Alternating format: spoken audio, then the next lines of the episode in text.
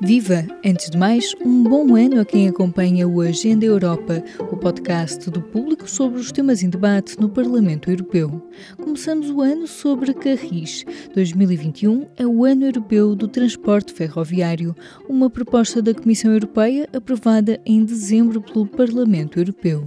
We need also infrastructure, we need more focus, we need ticketing, we need passengers' rights, we need everything in a very integrated way if we want to achieve um, a result in our work towards making rail more attractive in Europe. Neste episódio do Agenda Europa, conversamos com o eurodeputado José Guzmão, eleito pelo Bloco de Esquerda. É vice-presidente da Comissão dos Assuntos Económicos e Monetários e membro substituto da Comissão de Emprego e Assuntos Sociais. Em dezembro, ao lado de deputados do seu grupo parlamentar, subscreveu uma declaração de voto em que aplaudem esta promoção da ferrovia através do Ano Europeu, mas ressalvam que as verbas para promover esta forma de transporte são claramente insuficientes suficientes, em particular quando a intenção é tornar a rede ferroviária europeia numa peça de peso na transição ecológica. Perguntamos a José Guzmão qual é a sua posição sobre a proposta para o Ano Europeu do Transporte Ferroviário. Bom, as nossas reservas prendem-se essencialmente com o facto desta resolução saber a muito pouco. Em primeiro lugar, os meios financeiros envolvidos são irrelevantes, estamos a falar de 8 milhões de euros, o que para a escala da União Europeia é perto de nada, e basicamente a proposta consubstancia-se numa espécie de operação de sensibilização das pessoas para a importância do transporte ferroviário. Ora, no momento em que nós temos o debate sobre o Plano Verde Europeu, o Plano de Recuperação, em que aprovamos um novo quadro financeiro plurianual era importante que o debate sobre a ferrovia na União Europeia fosse muito mais longe e tivesse envolvidos recursos financeiros muito mais consideráveis.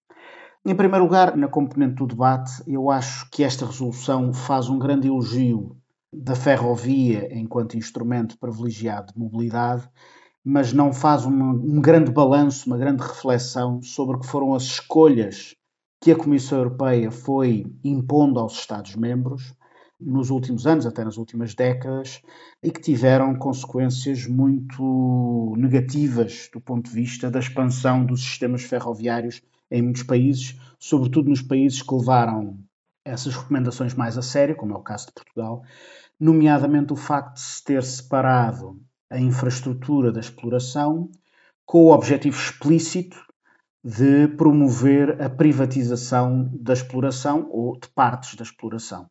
E esse, aliás, é um dos uh, legados mais trágicos da ferrovia nos últimos anos, juntamente com uma enorme falta de investimento. Já agora, em relação a essa, a essa instrução dos últimos anos, há vias ou formas de reverter isso? Ou, por exemplo, de Portugal simplesmente tomar uma decisão contrária, como já foi feito Sim. por alguns outros países? Eu, eu penso que o pior de todo este processo foi que a separação entre infraestrutura e exploração deu-se no quadro de duas tendências, esteve associada a duas tendências graves.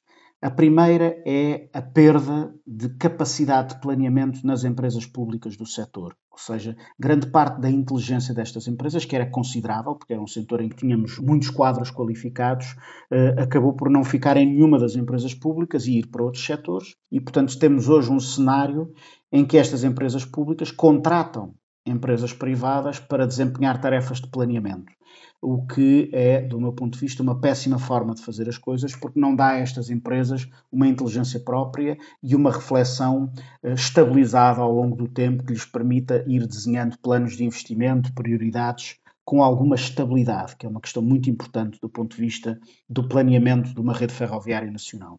Em segundo lugar, porque esta lógica de uh, partição da exploração em troços, cujo objetivo era, obviamente, o de ceder os percursos mais rentáveis aos privados, ficando o Estado com todas as partes que dessem prejuízo, que é um típico projeto liberal na sua modalidade europeia e nacional também. Em primeiro lugar, foi um fracasso, porque houve muito pouco interesse da parte dos privados. Aliás, houve pouco interesse da parte dos privados na exploração e praticamente nenhum na parte do investimento. Inclusive, algumas das concessões que nós temos Enfim, dou, dou o exemplo da Fertagos, em que até os comboios são do Estado. E isto é um bocadinho uh, liberalismo à portuguesa. E o pior desta lógica de partir a rede ferroviária em vários bocadinhos de exploração é que não é só a infraestrutura que precisa de ser pensada como uma rede. A exploração também precisa de ser pensada como uma rede. E aqui chegamos a um outro problema das orientações da União Europeia a este nível, que é a forma como a União Europeia avalia investimentos na área da ferrovia. E aqui é sistematicamente introduzido um critério de rentabilidade que é profundamente limitado uh, sob dois pontos de vista. Em primeiro lugar, não percebe uma coisa que é absolutamente fundamental para todo o conceito de ferrovia, que é o conceito de rede. As pessoas utilizarão a ferrovia se a ferrovia tiver uma capacidade de chegar ao território nacional, uma capilaridade que permita responder às necessidades das pessoas. Eu dou um exemplo muito concreto de uma linha que já foi chumbada duas vezes, da Aveira Mangualde, que não teve apoios porque a Comissão Europeia considerou que não era um percurso rentável. Ora, o problema da aplicação desta lógica de mercado são dois problemas. O primeiro é que isto não vai prejudicar só a utilização da ferrovia por parte das pessoas que vivem nesta, ao longo das localidades que seriam servidas por esta linha, prejudica a utilização da ferrovia como um todo, porque alguém que viva noutros pontos do país que queira chegar a estes sítios, não podendo fazer todo o percurso em ferrovia, o que fará obviamente é pegar no carro à saída de sua casa. E portanto, a ferrovia é um modo de transporte que tem ganhos de rede que são muito consideráveis. E quanto mais a rede é enfraquecida e se vai tornando numa manta de retalhos que é o processo das últimas décadas em Portugal, em que nós perdemos, desde 1985, se não estou em erro, mais de mil quilómetros de linha férrea ativa, toda a utilização de toda a rede ferroviária é prejudicada e não apenas os troços em causa. E a segunda questão tem a ver com tudo o que se ganha com uma rede ferroviária nacional bem pensada, com boa cobertura do território, do ponto de vista económico, do ponto de vista da coesão territorial e, obviamente, do ponto de vista do ambiente, que é um dos objetivos que tem sido tão propagandeado pela União Europeia e que tem tão poucos recursos a condizer. Ou seja, os benefícios de uma rede ferroviária nacional não podem ser avaliados estritamente na lógica de quanto é que as pessoas pagam em bilhetes versus os custos da manutenção da exploração. Uhum. E já agora, pronto, muitas destas políticas de que foi falando também estão muito relacionadas com a forma como a Comissão Europeia depois vai fazendo a gestão dos recursos. Mas do, do, ponto de vista do Parlamento, o que é que tem sido feito? Que tipo de debates têm sido feitos? Porque, por exemplo, ultimamente a questão ambiental tem sido transversal em várias discussões. Mas quais têm sido as dificuldades em levar este debate, por exemplo, no Parlamento Europeu, nesta questão do transporte uh, ferroviário? Uhum. Há um debate que percorre vários dos dossiês mais importantes que têm passado pelo Parlamento Europeu nos últimos tempos e dos mais estruturantes de todas as políticas europeias, que percorre o, o Plano Verde Europeu, o Plano de Recuperação, o Quadro Financeiro Plurianual e o Fundo para a Transição Justa. E o que verificamos é que existe, apesar de todos os objetivos que foram proclamados pela União Europeia e que o Parlamento Europeu apoiou, continua a não haver a coragem para fazer uma escolha clara entre estes dois modelos económicos. E, por exemplo, na questão do transporte, discutimos, quer a propósito do Fundo para a Transição Justa, quer a propósito do Fundo de Recuperação e Resiliência, a discussão de uma cláusula que foi defendida eh, pelo nosso grupo, pelo Grupo dos Verdes e pelo Grupo dos Socialistas, e que acabou por cair numa negociação entre os socialistas e a direita, que depois os verdes também vieram a apoiar que era a cláusula de exclusão fóssil. Basicamente, o que esta cláusula dizia é que o Fundo para a Transição Justa e o Fundo de Recuperação e Resiliência não deveriam financiar projetos de investimento na área das indústrias fósseis. Isto tinha um objetivo muito, muito transparente, a ideia de que todo o financiamento, por exemplo, na área da mobilidade, deveria ser direcionado para formas de transporte que ajudassem ao cumprimento dos objetivos climáticos da União Europeia e que, no mínimo dos mínimos, a União Europeia não deveria contribuir para continuar a agravar o problema do enviesamento que existe ao nível dos modos de transporte. Ora, essa cláusula acabou por cair, e nós, aliás, acabámos por ficar sozinhos a defendê-la, e junta-se a todo um outro conjunto de problemas na, nas políticas europeias de transporte, como, por exemplo, o problema dos benefícios fiscais ao setor da aviação. Ou seja, nós, por exemplo, quando discutimos a rede ferroviária europeia, a rede transeuropeia de transportes, uma das coisas que estamos a discutir são os usos alternativos da ferrovia contra a aviação. E, obviamente, que tudo conta para essa transição que é absolutamente estratégica, nomeadamente os incentivos que existem a um modo de transporte e a outro modo de transporte. E é absolutamente incompreensível que nós continuemos a ter eh, benefícios fiscais ao setor da aviação, quando já é tão claro que este é um setor que deve ser reduzido única e exclusivamente ao tipo de, de transporte e de mobilidade que não pode ser substituído por formas mais sustentáveis, nomeadamente pela ferrovia. E, portanto, a perspectiva de continuarmos a ter, em 2021, apoios da União Europeia ao setor da aviação é muito difícil de compreender, nomeadamente quando a política de apoio à ferrovia é tão insuficiente e tem vistas tão curtas. Eu penso que esse é o maior problema, é a União Europeia, por exemplo, continuar a aplicar a bitola da rentabilidade de mercado àquilo que deve ser entendido como um serviço público com funções económicas, de coesão territorial e ambientais. Uhum, porque quando foi proposto este ano europeu, no fundo era, era também esta questão da, do reforço da coesão territorial não é? e a questão do ambiente, que são justamente as que, pelo que descreve, parecem mais frágeis, na verdade, depois na, na sua concretização não é? de medidas concretas. Há pouco tempo também se debateu a questão da PAC, não é, da agricultura, e como existe este parece que um desfazamento entre, ok, é preciso tornar as práticas mais verdes, mas também há essa pressão, digamos, do mercado e de indústrias e que é difícil de combater, não é, no fundo. Não, aliás, uh... a PAC é um excelente exemplo porque nós aprovamos a nova PAC, mas dois dos relatórios que davam contributos mais importantes para a reforma da PAC na perspectiva ambiental, que era o relatório da estratégia do Prado ao Prato e da estratégia para a proteção da biodiversidade foram aprovados depois da reforma da PAC. E, aliás, eh, enfim, a nova PAC, como o movimento ambientalista tem dito incessantemente, é uma pura reprodução do modelo em que temos andado uh, até aqui, não, não, não, mudou nada.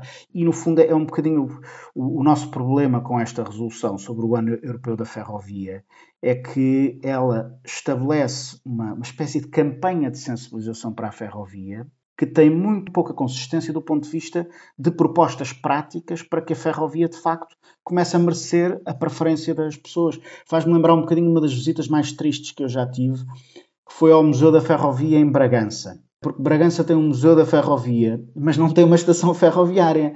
Uh, portanto, o comboio. Uh, há comboios no museu, mas a linha férrea está abandonada. E esta resolução faz-me lembrar um bocadinho esse, esse contexto. Ok. Uh, em termos de. Agora vamos entrar no semestre da presidência portuguesa da União Europeia. Né?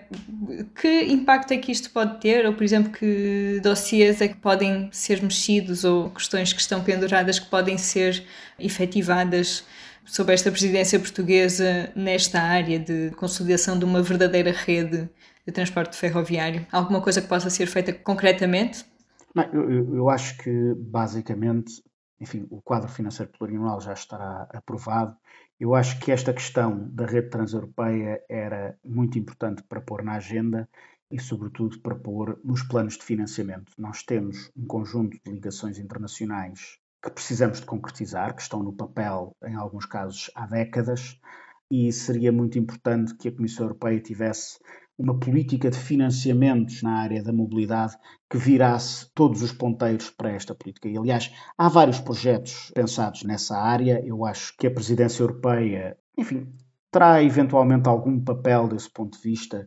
Eu, o, o que me tem parecido é que a proposta portuguesa para a presidência da União Europeia tem sido um bocadinho uma proposta de marca branca limita-se a, a, replicar uh, as prioridades uh, da, da, Comissão Europeia e, portanto, é muito pouco, muito pouco identitária, tem, tem um, um, contributo muito pobre para o que deviam ser algumas orientações de política europeia. E, no, e quando nós, na realidade, teríamos muito a dizer, quer nesta questão da mobilidade, quer em relação à questão da rede transeuropeia, quer também à forma como a Comissão Europeia vê os investimentos na ferrovia no plano uh, nacional e regional. Ou seja, eu acho que é um erro eh, sobretudo quando uh, avança com determinado tipo de objetivos climáticos, a União Europeia considerar que a sua principal tarefa em termos de ferrovia são apenas as ligações ferroviárias internacionais.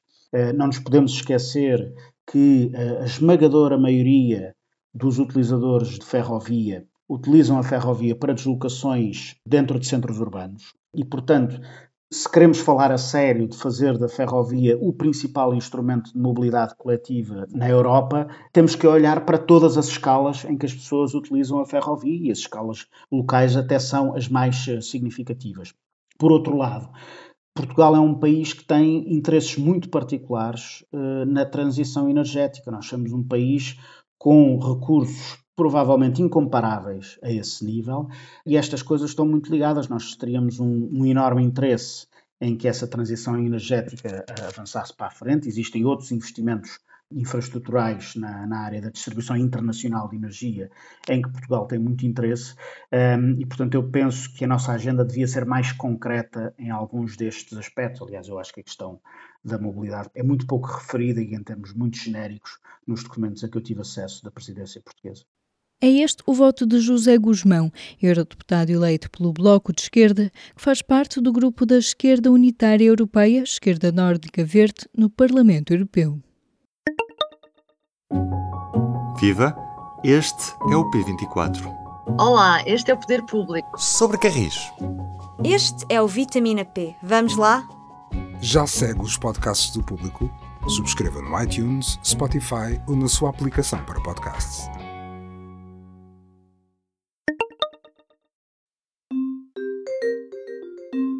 A cada episódio do Agenda Europa, escutamos jovens sobre o que esperam ver no topo da agenda europeia. Esta semana ouvimos Maria Luísa Moreira, de 22 anos, estagiária no Conselho da União Europeia em Bruxelas. É licenciada pela Universidade de Essex, no Reino Unido, com mestrado na London School of Economics. Foi assistente de comunicação no Centro de Mulheres, Paz e Segurança da London School of Economics e fez consultoria para uma ONG em Londres na área da violência doméstica. Trabalhou também como chefe de redação da revista Rebel, onde procurou dar espaço aos jovens para debater política, cultura e outros temas da atualidade. Maria Luísa Moreira, o que gostarias de ver no topo da agenda europeia? Gostaria de ver os direitos da mulher no topo da agenda através de novas políticas internas da União Europeia, não só devido à pandemia que atravessamos, mas por ser um tema tão urgente e tão importante para todos nós. Isto também porque a Covid-19 veio acentuar fragilidades e desigualdades, sim, o que indica à partida que os direitos da mulher nunca estiveram consolidados nem assegurados plenamente. Uma das ameaças que tem ganho bastante visibilidade nos últimos tempos é a questão da violência de género, da violência contra as mulheres e especificamente da violência doméstica, na qual me vou focar hoje um bocadinho. A violência doméstica é um tema importante porque é universalmente, ou tem sido universalmente, uma pandemia invisível, porque os governos escolhem não lidar com violações dos direitos humanos que ocorrem na esfera privada. No entanto, apesar de doutrinas sobre a privacidade de famílias e lares, que todos nós conhecemos, a violência doméstica é uma realidade conhecida há décadas e é, portanto, um tema atual e urgente. Podemos trabalhar estas questões através da coordenação entre instituições da União Europeia e dessas com mecanismos internacionais. Por exemplo, podemos tentar domesticar a implementação da Agenda Mulheres, Paz e Segurança das Nações Unidas. Ao nível da própria União Europeia, temos, por exemplo, a Convenção de Istambul, que ainda não foi ratificada por todos os Estados-membros. Este atraso deve-se ao facto de ser um tratado relativamente recente, mas a negação da igualdade de género e das desigualdades estruturais são fatores que impedem a sua implementação, tal como já foi dito pelos peritos que a acompanham. A falta de dados desagregados é outra barreira à eliminação da violência doméstica. Dados de um inquérito da União Europeia de 2014, que analisou menos de 1% do total da população feminina da União Europeia, indica que um terço sofreu violência física e ou sexual por parceiros íntimos desde os 15 anos, por esta razão, é urgente estabelecer novos mecanismos e políticas internas em cada Estado-membro e não só na União Europeia como um todo. Estas questões têm de ser debatidas o mais rápido possível porque a proteção dos direitos humanos é urgente, não pode esperar. Colocar um ponto final na violência de género requer políticas feministas, atuais, informadas pela sociedade civil e requer também novos mecanismos de monitorização e reformas dos sistemas de justiça. Por fim, é urgente perceber se a atual visibilidade da violência doméstica se manterá após a pressão de resposta à crise sanitária que atravessamos, pois a recessão económica que se segue impedirá incentivos à proteção dos direitos das mulheres e levará a uma falsa economia. Por exemplo, um relatório da Care International de 2018 destacou que a violência contra as mulheres custa à sociedade mais ou menos 2% do PIB global. Outro relatório da União Europeia de 2014 indica que a violência tem custos sociais relacionados com a saúde, justiça e perda de produtividade económica. Por todas estas razões e mais algumas, é muito urgente colocar os direitos das mulheres no topo da agenda europeia. Este foi mais um episódio do podcast Agenda Europa. Eu sou a Aline Flor. Continuo connosco a acompanhar os temas em debate no Parlamento Europeu. Até breve.